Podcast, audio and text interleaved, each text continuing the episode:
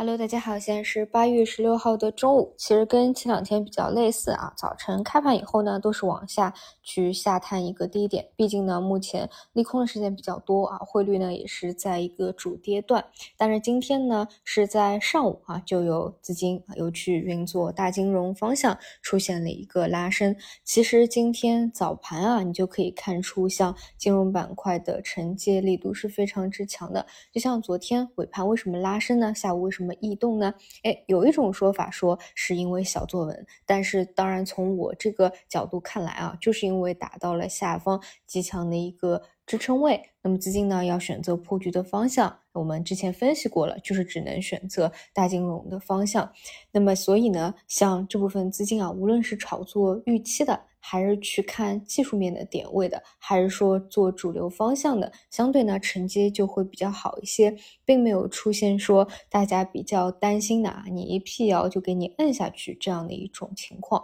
因为资金在这个位置啊。啊，都是在关注着比较多的。那么今天早晨呢，主要其实还是靠一个券商板块，另外呢就是地产板块啊，这两个方向都是有一个联动。那什么原因？还是刚才讲的两者嘛。第一个就是所谓技术面的支撑，第二个呢就是政策的角度，可能有护盘的这个因素在。其实关于我们说前两天探出的那个低点啊，就确实如果你去画一个技术图形的话，那可以说是非常精确的。就是在这样的一个位置，但是这种这种技术图形到底有效吗？其实不一定啊。如果说真的发生一些特别大的利空啊、恐慌事件、黑天鹅的事件，它是可以被砸穿的啊。就像二零年的疫情，但是如果说没有什么出现出格的一个事情啊，各种都只是价格已经包含了所谓的利空事件，那理论上呢，这种支撑都会比较有效。而且呢，一旦啊这种位置确立了、确认了。次数比较多了，然后形成了一次、二次、三次点打，形成这样一个多重底薪的人多了呢，它就会在这个位置形成有效的支撑。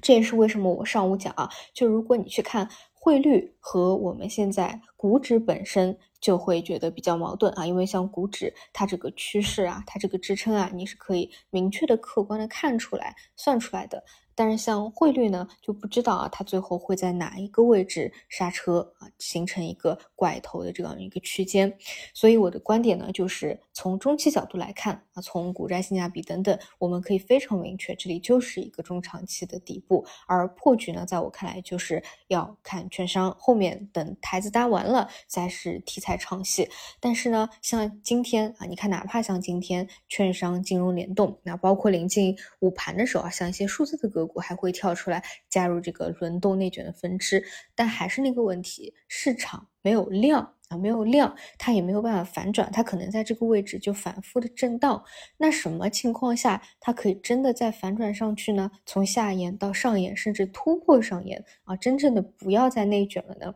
所以我觉得短期的话，还是要去看一些其他的因素，比如说像汇率什么时候能够拐头啊。所以呢，这个现在我觉得市场缺的一点条件。就是量啊，那这一点需要像北上资金、外部资金的一个回归，或者说呢，我们看过去几次的这个经验规律啊，就是如果说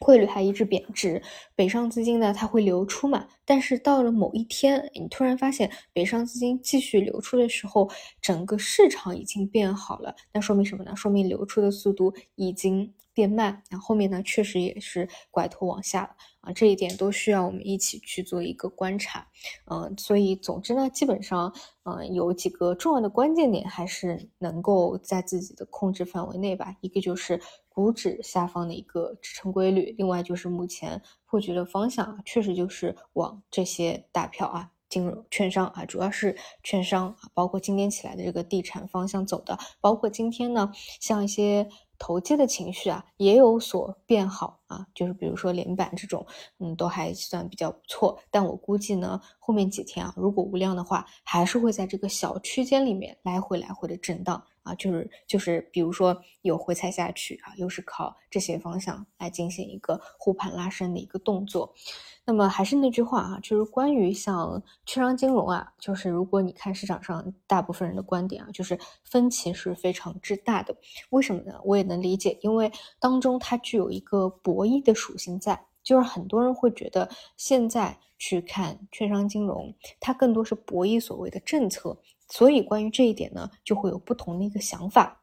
但是从我角度来说，我我其实一开始去看这个方向，不是从博弈政策或者去聊了回资本市场这一点来说的，就是本身你从它的这个估值来看啊，就或者说从几年下跌啊，从底部起来的这个上涨的幅度来看，性价比都会比较高啊。我是从这个角度去切入的，所以呢，可以去理顺自己的这样一个逻辑。但如果说是政策的话，你就会发现有的人啊是为什么强烈不看好，就是因为。不相信未来会有这种政策嘛？那如果是这个角度切入的话，肯定是这个市场上想法很多。所以呢，我昨天啊也给大家讲，就是我可以跟大家讲我自己的一个想法，但是具体呢肯定是以盘面为主和你自己的一个判断为主。好的，以上就是今天早评的午评的内容，那我们就晚上再见。